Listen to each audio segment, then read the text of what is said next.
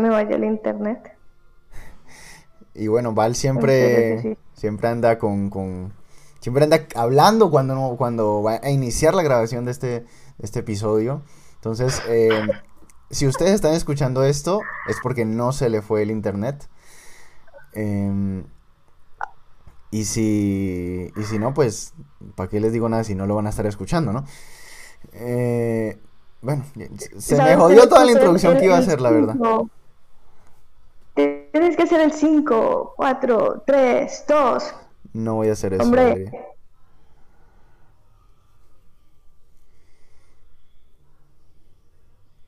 Hola. ¿Se me fue el internet? Hola, ¿sí se me fue? No. No, no, no se te fue. Aquí. Eh, bueno, se jodió toda la introducción de este programa. La verdad es que mejor ya vamos con la intro porque definitivamente. No mentira, saludemos, saludemos. ¿Cómo están? ¿Cómo están, criaturitas de Dios? ¿Cómo les fue en esta, en esta Semana Santa? Eh, esperamos que llena de recogimiento, ¿no?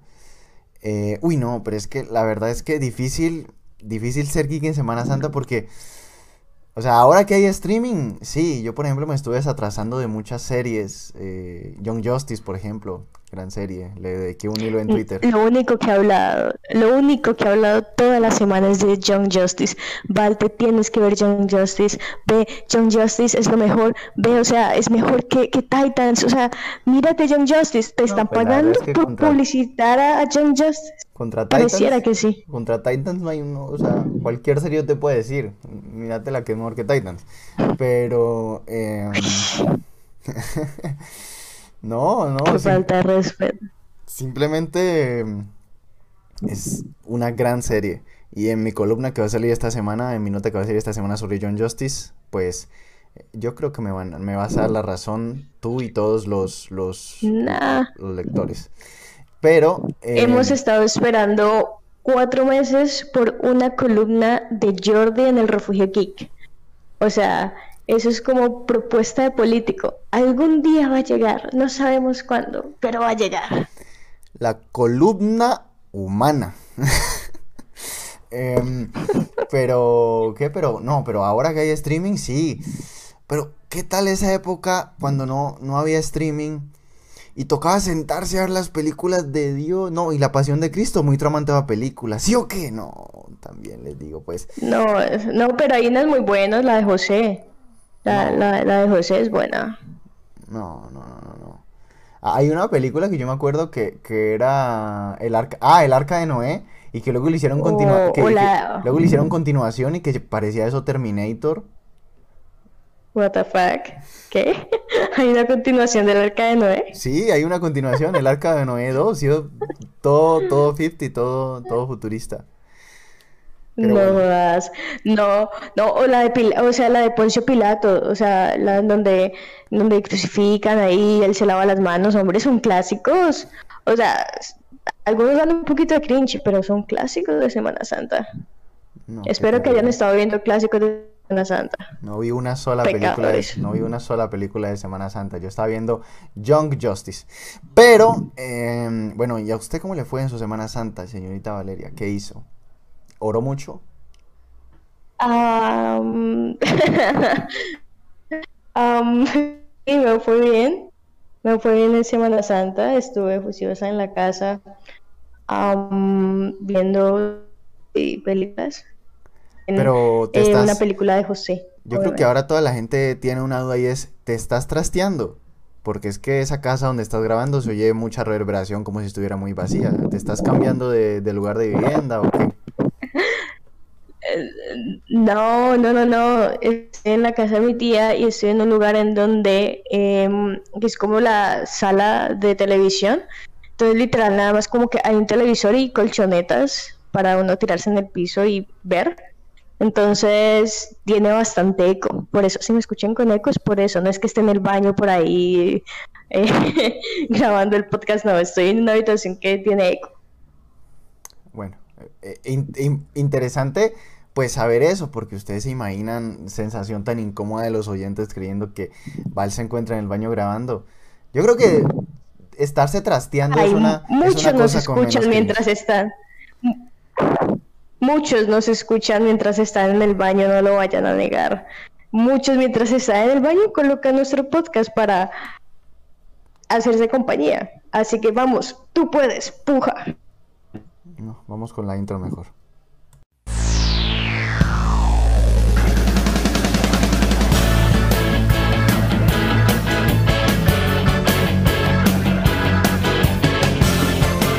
Bienvenidos todos. El Refugio Geek abre una vez más sus puertas. Todas las fricadas que te gustan en un solo lugar. Más que un podcast, nuestro refugio. Y después de esa intro, que esperemos haya permitido que saliera el cringe de sus, de sus mentes con esa imagen mental que, que nos dejó Val, ya podemos empezar con el episodio de esta semana, que es, es un episodio de esos que a mí no me gustan hacer, pero que eventualmente hay que hacer.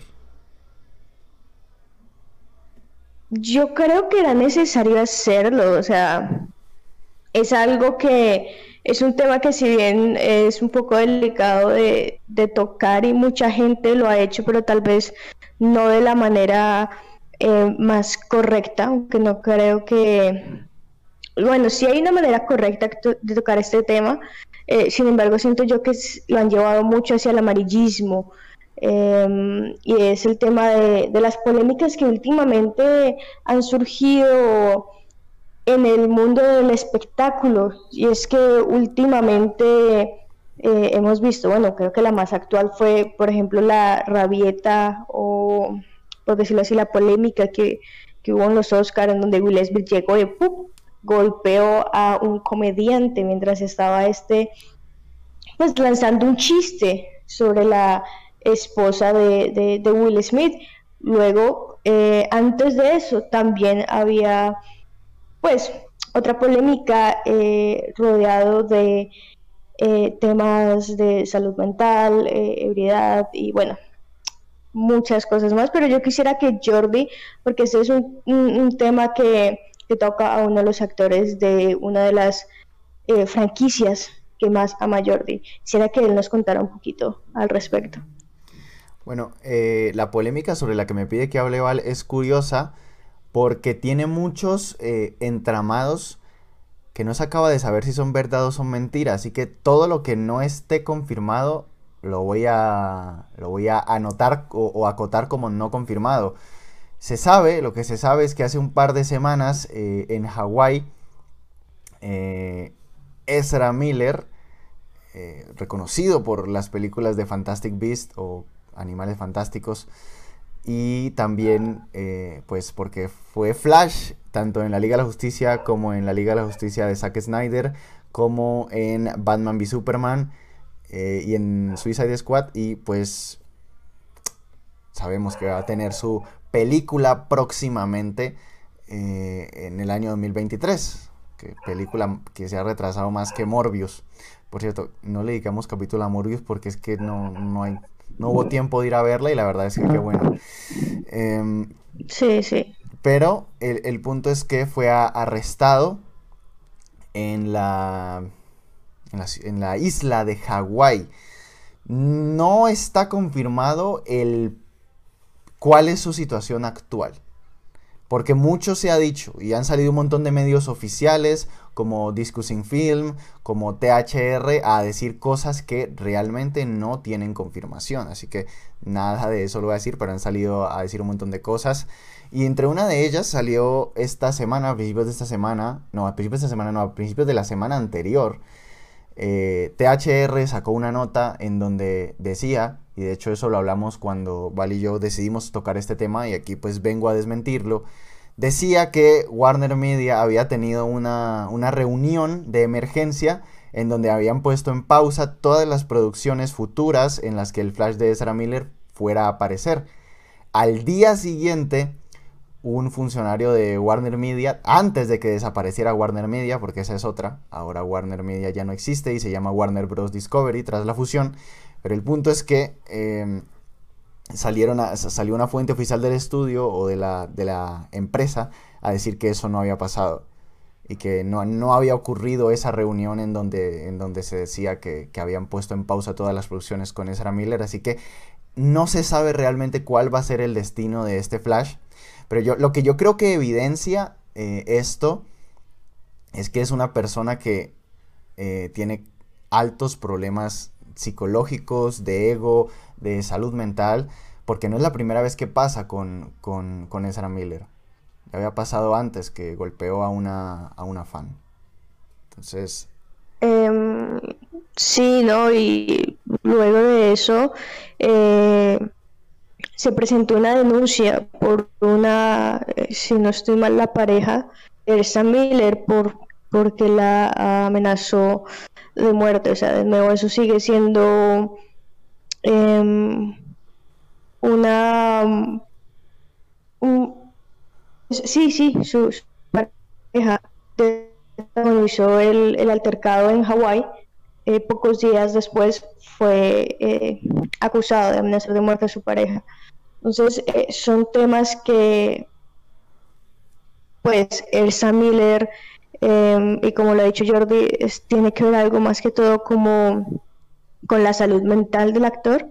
Y vemos que esto sí que, bueno, ha repercutido en parte en los proyectos o en el proyecto más reciente en el cual él se encuentra, que es The Flash.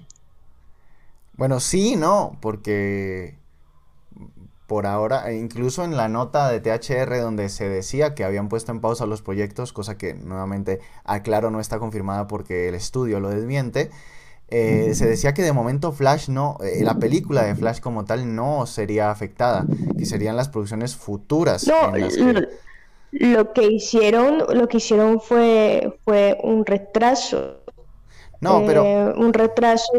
Pero, ahí estás confundiendo las cosas. El cambio en el calendario ocurrió varias semanas antes de que pasara lo de Hawái.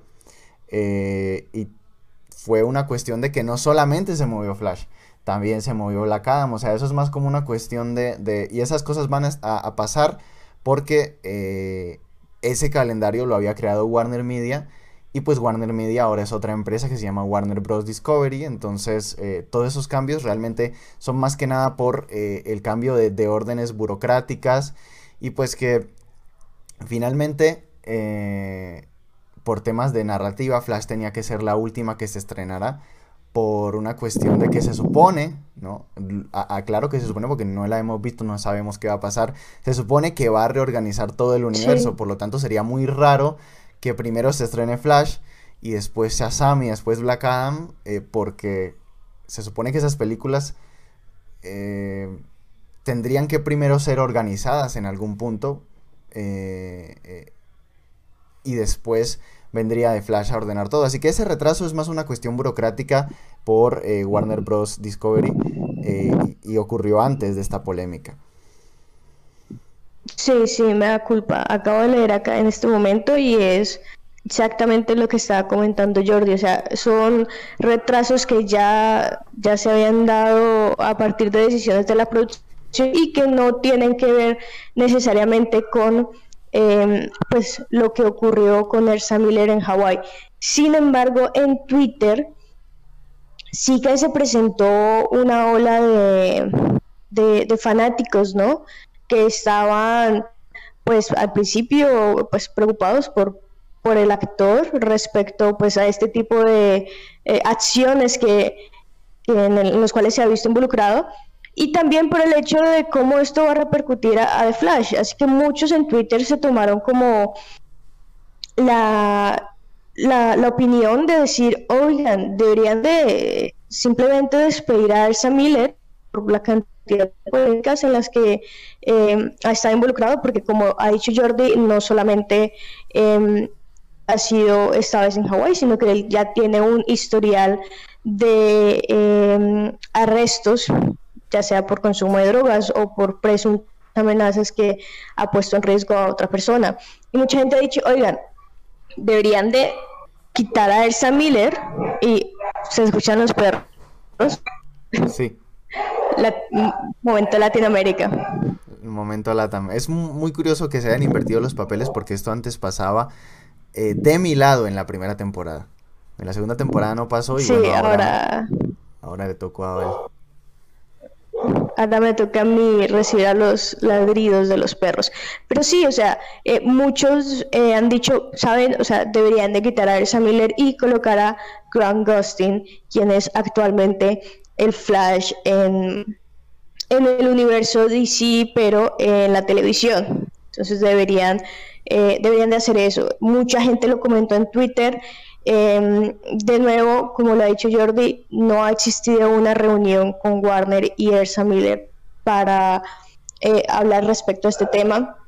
Sin embargo, los fans sí que se plantearon bastantes teorías y yo quisiera saber, Jordi, bueno, que hace parte de, los fans de The Flash, ¿qué piensa al respecto? Bueno, la verdad es que para mí el Flash de Grant siempre va a ser mi favorito. Yo siempre he expresado que eh, Ezra Miller no encaja como Barry Allen, creo que podría ser mucho mejor como Wally West.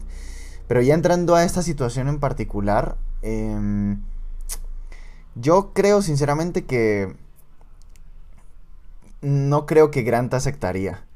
Porque es que eh, Grant lleva desde el 2014 siendo Flash en el Arrowverse. No, desde 2014 no. Desde 2013 porque Barry Allen apareció por primera vez en un episodio de la segunda temporada de Arrow. Y ya después, eh, en 2014, se estrena la serie de Flash. O sea, lleva siendo ese personaje por casi, casi, casi ya 10 años. Y eh, renovó contrato ahora con CW para hacer la novena y última temporada de Flash. Yo creo que después de hacer un mismo personaje por tantos años como Melissa Benoist o como Stephen Amell en su momento, yo no creo que Grant tenga ganas de, de, seguir encasillado y sobre todo teniendo en cuenta que Flash es un personaje en el que se va a soportar narrativamente todo el DCU después de, de, Flashpoint. Em, Pero bueno, Jordi, yo, yo creo que eh, nosotros hemos estado hablando mucho respecto a Elsa Miller necesita ah, ayuda, Elsa necesita ayuda em, y todas estas polémicas se derivan a algo relacionado con el tema de la salud mental. Yo quisiera que em, tú que conoces más sobre el actor, eh, nos contaras un poquito respecto a eso, o sea, ¿en qué momento se llegó a plantear que todas estas polémicas no es una cuestión de personalidad, que en muchos eh, se han presentado polémicas de ese tipo de actores y actrices que simplemente em, son arrogantes o son impulsivos eh, porque son así y pues que han tenido altercados en sets. Pero eh, en este caso, ¿de dónde se llega el hecho de, ok, todas estas polémicas y este tipo de acciones que ha cometido el Miller porque necesita ayuda psicológica. Yo creo que originalmente todos pensábamos eso, que era una persona impulsiva, que no, que no tenía pues mm, las, qué sé yo, ¿cómo podremos decirlo? No tenía las, los puntos sobre las IES, no tenía dos dedos de frente y que era muy egocéntrico. Pero es que yo creo que con esas últimas polémicas eh, es más que evidente que el actor necesita ayuda. Amenazar a alguien de muerte que se supone que es tu pareja, eh, esos son, esas son síntomas de, por lo menos, psicopatía, aunque sea en un grado reducido. Entonces yo creo que, no sé por qué sea. También es posible que, que dentro de su mente ya hubieran problemas antes y que se vieran detonados por el poder que da la fama, o sea, ahí ya tendríamos que entrar a tendríamos que entrar a hacerle un perfil psicológico a Ezra Miller y yo creo que no tenemos la información para hacerlo, pero es que son esos últimos comportamientos los que demuestran que no es una cuestión de personalidad, sino que definitivamente eh, este man no está bien. Pero mira que no es la primera vez que vemos casos de ese tipo eh, en la industria. Siento que son, son casos que se ven mucho eh, tanto en el cine, por ejemplo, o como en la música. Mm, hablando del cine y, trayendo en este caso em, una noticia muy cercana, ¿sabes? Por ejemplo, lo que pasó con, con, Barry Keoghan, que si bien no ha sido algo eh, tan grave, como lo que pasó con, e, en este caso, Ersa, pues, por ejemplo, Barry Keoghan no sé si algunos ya saben respecto a esta noticia, el actor que em, estuvo en la película Eternals y también en The Batman siendo el, el Joker, eh, fue arrestado hace poco en, Irlanda, ¿no? Fue arrestado el 10 de abril por estar eh, en estado, pues dicen que estaba entre drogado y alcoholizado, como tal el verbo que empleó la eh, Ireland's Independent ha sido intoxicate, como intoxicado. Em, entonces, en este caso, eh, Barry Kieran fue arrestado porque estaba eh, causando, por decirlo así, estragos en el lugar en donde se encontraba y alguien llamó a la policía y pues lo encontraron a él eh, en este estado de alicoramiento y no se sabe si también con drogas, pero pues fue más que todo como un altercado mm, también lo hemos normalizado mucho, este tipo de situaciones y más en, personas que están en este medio, como, ah, esa actriz, ese actor, obviamente tiene que tomar y alcoholizarse y drogarse, como que siento yo que también como que...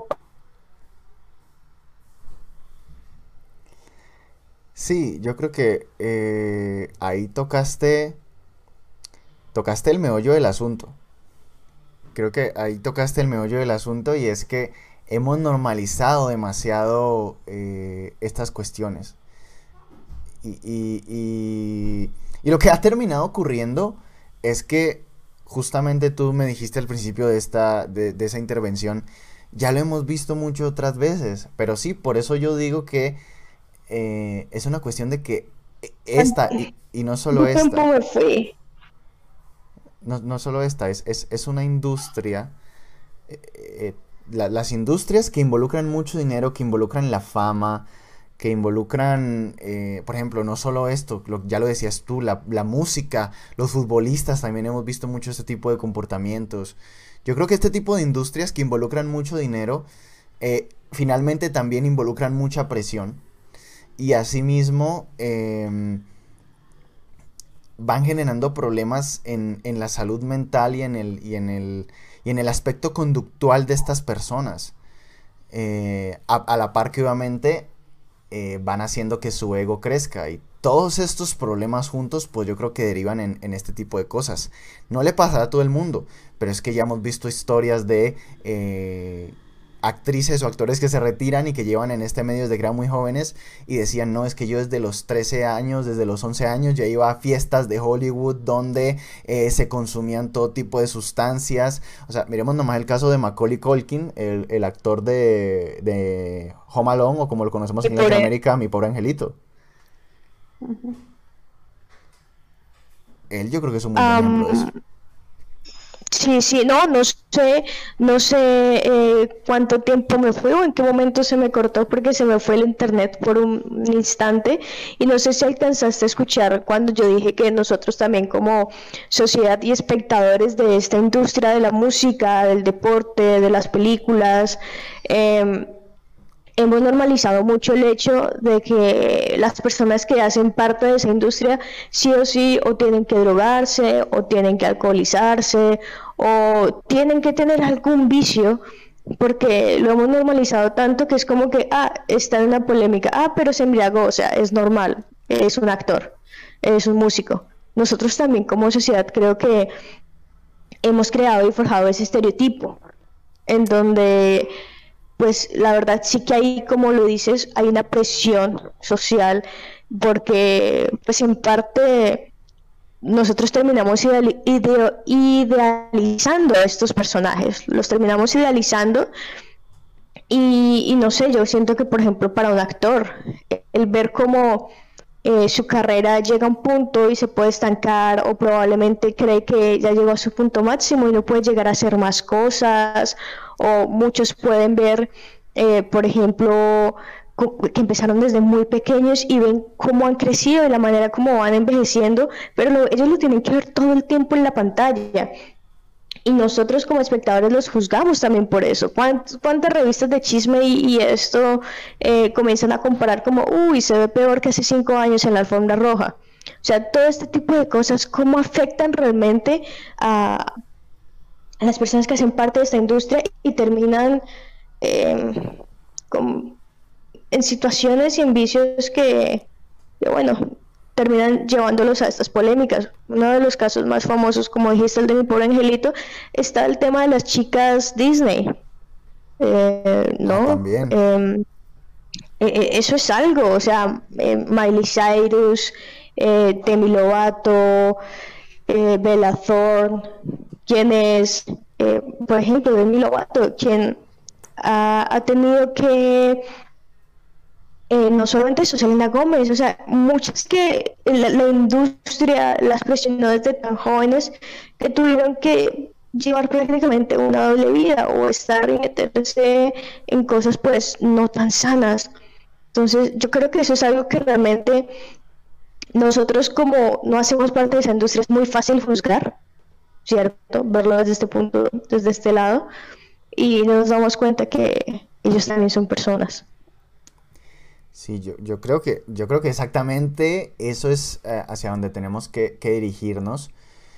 Y pues también hacia el hecho de que pues que no, no, conocemos ese, no conocemos ese contexto, ni sus contextos propios, porque es que está el contexto de la industria y está el contexto propio en el que ellos se manejan, lo que me lleva pues a la polémica, digamos, más actual, que es lo que pasó en, los Óscares, eh, con, sí, sé que se oye terrible, pero según la Real Academia Española, esa es la pronunciación en plural del de, término Oscar.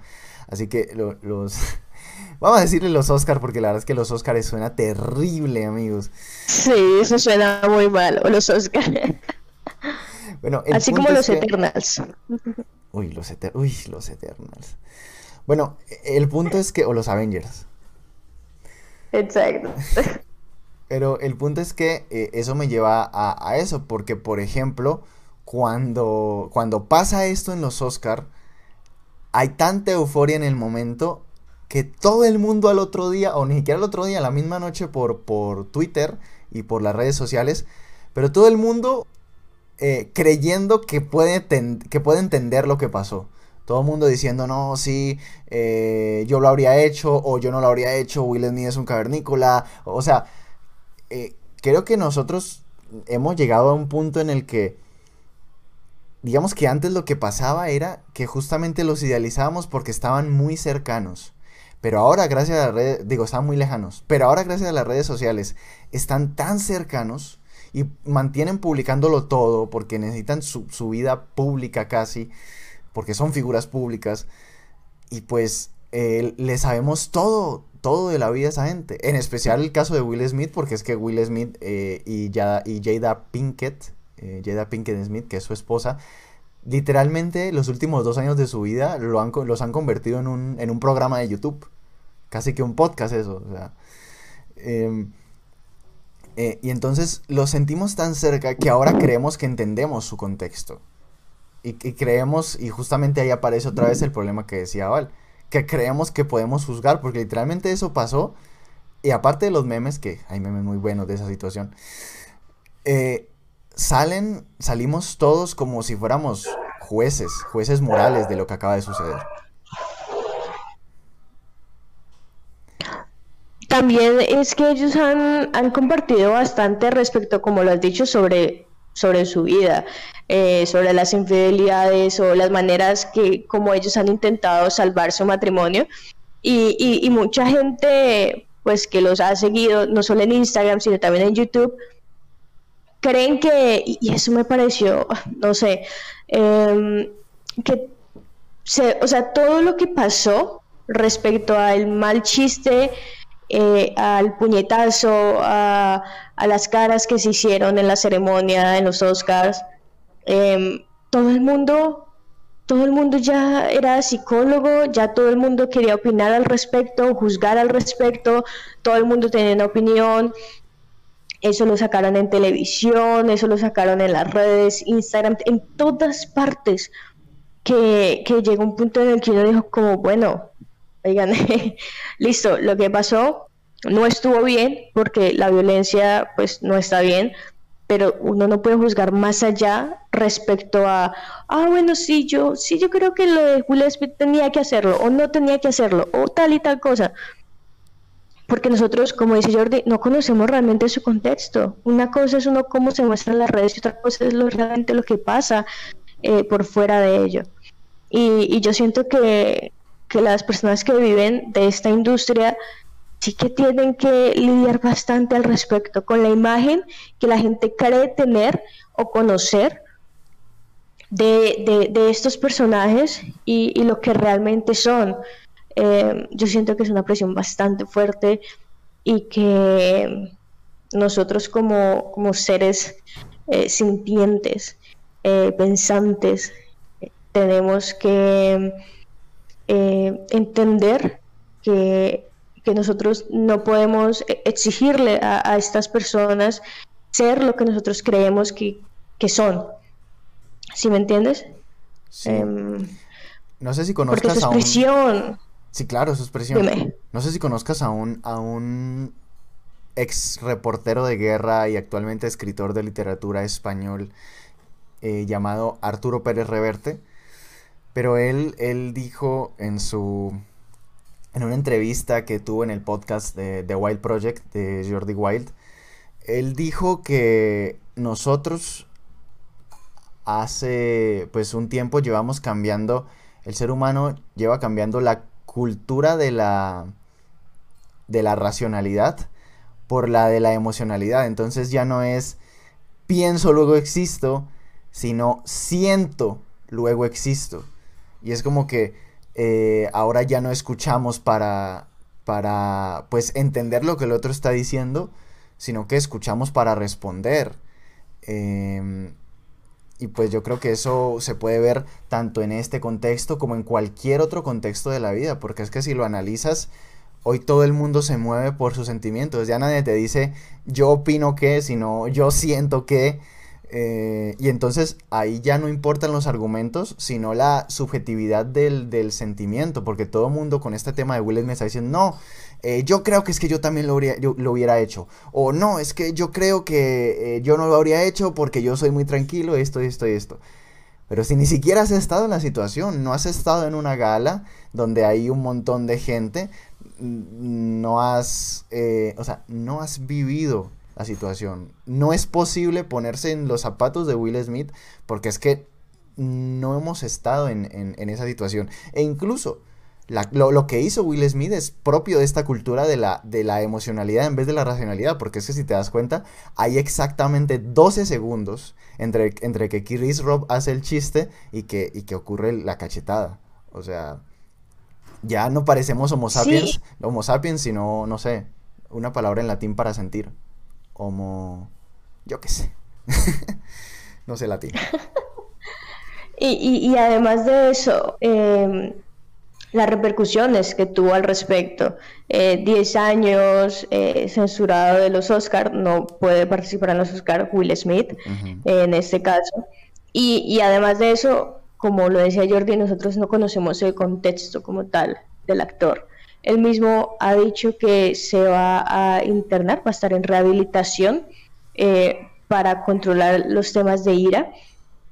Y, a ver, o sea, la gente que comenzó a juzgar al respecto, no, que lo que hizo estuvo mal, que yo no sé qué, tú no sabes lo que esa persona está lidiando.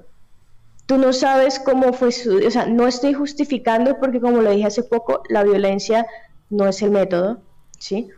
Pero yo creo que uno no puede juzgar si uno no conoce el contexto y no sabe por lo que está pasando. Y no tampoco es como realmente consciente totalmente de, la presión que pueden llegar a tener esas personas eh, eh, en la industria. O sea, por ejemplo, voy a poner un ejemplo que puede ser un poco tonto, pero que puede ser como lo más cercano a las personas que simplemente no tenemos una vida pública porque no somos conocidos por mucha gente pero es algo así como cuando estás en el colegio o estás en la universidad y subes una foto, subes un video y a través de esa foto o ese video se malinterpreta algo y se rega un chisme sobre ti. O sea, nada más cuando ocurre algo así, lo que uno puede llegar a sentir, imagínate lo, unas 20, 30, 40 veces más, pero eso igualito, pero en un contexto en donde se puede llegar a malinterpretar cualquier cosa que un personaje público diga y más de unas 40, 50 millones de personas van a estar ahí mirándote y juzgándote cuando no te conocen realmente. Ya, traslada lo mismo que te puede llegar a ti a pasar al utilizar las redes sociales a una mala interpretación de todo, pero multiplicado por mucho, mucho, mucho. Y es que por eso yo al principio este decía... por eso al principio yo decía que, que, que este es un episodio que es necesario hacer, pero que es de ese tipo de episodio que a mí no me gusta hacer, porque es que, a ver, yo estudio periodismo, pero hay muchísimas cosas que a mí no me gustan del periodismo, pero es que ya ni siquiera es culpa del periodismo, sino de la sociedad en la que vivimos. Y es que somos carroñeros que están ahí esperando a ver que alguien la cague para poder salir a ser los justicieros morales en redes sociales. Exacto, y, eso es algo que pasa hoy en día cada vez más, especialmente porque cada vez más la gente comparte su vida en Internet y una de las excusas que sacan es, ah, si compartes tu vida en Internet, pues te tienes que atener a las consecuencias. No, no, o sea, ¿qué, qué, cosa está con eso de simplemente ver y ya? Porque tú no conoces, es una persona que le gusta compartir su vida. Sí, pero eso no te da el derecho a juzgar al respecto. No sabes qué problemas puede estar pasando. Y yo creo que en la industria de Hollywood, que es como a la conclusión y a lo que queríamos llegar con este episodio, eh, pues especialmente por las polémicas que se han generado, por la de Ersa, por la de Kyoga, por la de Will Smith, por otras polémicas que son aún más eh, históricas, por decirlo así, una como la de mi pobre angelito, eh, Lindsay Lohan, Britney Spears. ¿Cuántos, ¿Cuántos actores y actrices han tenido que lidiar con esto? Y nosotros no hemos tomado conciencia al respecto. Si bien creo que en algunas ocasiones tanto Jordi como yo habremos sido parte de, y somos parte yo de esa sociedad que juzga, porque ya sea de manera inconsciente o consciente hemos normalizado esto, como lo dije anteriormente, hemos normalizado el juzgar y hemos normalizado el hecho de que la gente que participa en ciertas industrias sí o sí tienen que ser drogadictos alcohólicos para sobrellevar las cosas. Yo siento que la conclusión es eh, el hecho de, ser conscientes que las personas sienten, tienen un contexto que probablemente uno no conozca y por lo tanto uno no tiene que juzgar. Es algo así como utilicemos las redes sociales, nice, pero recordemos que no es para justificar, pero muchas de estas polémicas, mucho de creo yo, eh, trastornos que, han llegado a tener algunos eh, personajes de la industria, así en parte por culpa de nosotros como espectadores y la manera en cómo podemos llegar a ejercer presión pues en diferentes ocasiones. Matthew Perry, no sé si tú te eh, Jordi, no sé si tú leíste una entrevista en donde Matthew Perry decía que a él le daba tanta ansiedad el creer que no iba a ser lo suficientemente gracioso en Friends eh, como Chandler, que llegó un punto en el que comenzó a, fumar este, marihuana y muchas veces a tomar demasiado para mirar a ver si, para no dejar de ser gracioso, porque, bueno, su personaje era uno de los personajes que más gracia nos daba en Friends. No sé si llegaste a leer la entrevista. No, no leí esa entrevista, pero pues nuevamente demuestra lo que llevamos todo este tiempo diciendo y es que hay mucha, mucha presión, no solamente en, la industria de Hollywood o de la televisión, sino que yo diría, eh, como lo dijo Residente, en, la industria de la fama. ¿sí?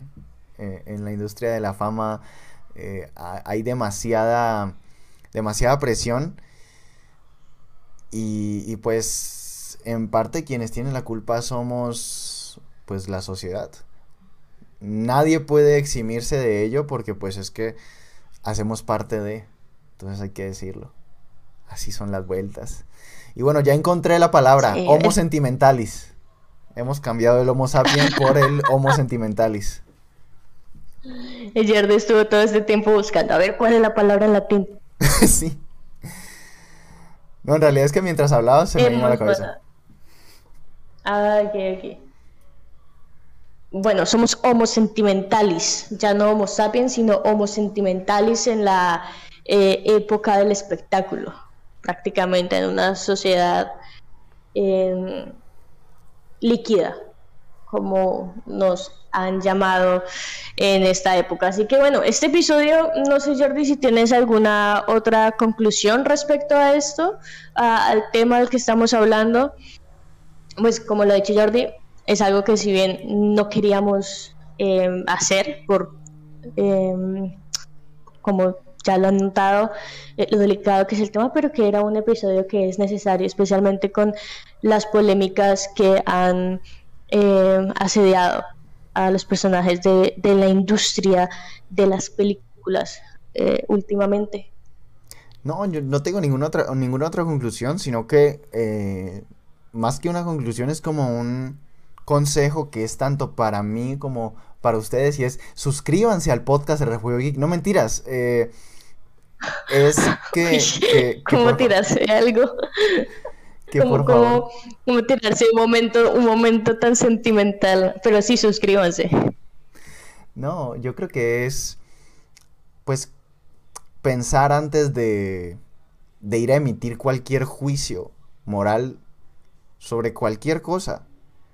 Porque es que no conocemos el contexto. Y ojo que esto aplica tanto para estas industrias que tienen tanta presión, como para alguien que, que veas por ahí, por, por la red normal, un amigo tuyo, que veas que, por ejemplo, un amigo tuyo lo están funando en alguna vaina y tú te unes a eso, porque ni siquiera estás pensando en, en lo que, pues en lo que esta persona puede estar sintiendo o estar pasando, sino que te unes a la bola de nieve de gente que lo está funando. Entonces, la verdad es que creo que este consejo es especial para este, para este episodio, para este contexto, pero al final puede terminar eh, repercutiendo en, en, la vida de quien lo quiera tomar y es pensar siempre antes de ir a emitir cualquier juicio moral sobre cualquier persona, porque a Will Smith no le va a hacer daño, pero tú no sabes si a tu amiga eh, Manolita 27, pues de pronto sí puede causarle algún, algún tipo de, de, de daño en su psique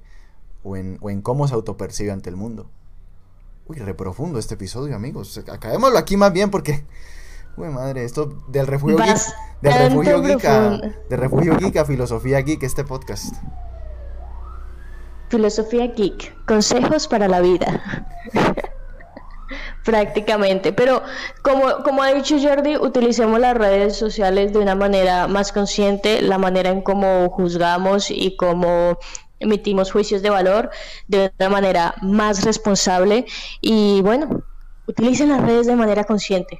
Y para utilizarlas de manera consciente tienen que seguirnos en Instagram, arroba el-refugio geek y en Twitter, arroba geek-refugio y obviamente eh, colocar eh, como favorito y darle me gusta en Spotify, si nos escuchan en Spotify, eh, a este episodio y seguirnos también, porque en Spotify también nos pueden seguir.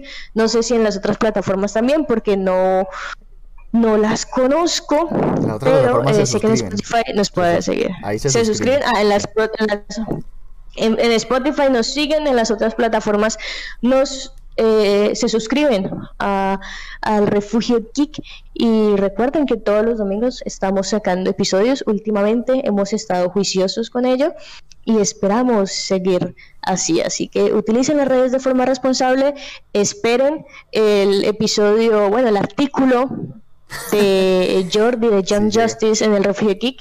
Aquí le estoy metiendo presión para que escriba el artículo. acabamos de eh, hablar de no meter presión y está haciendo eso.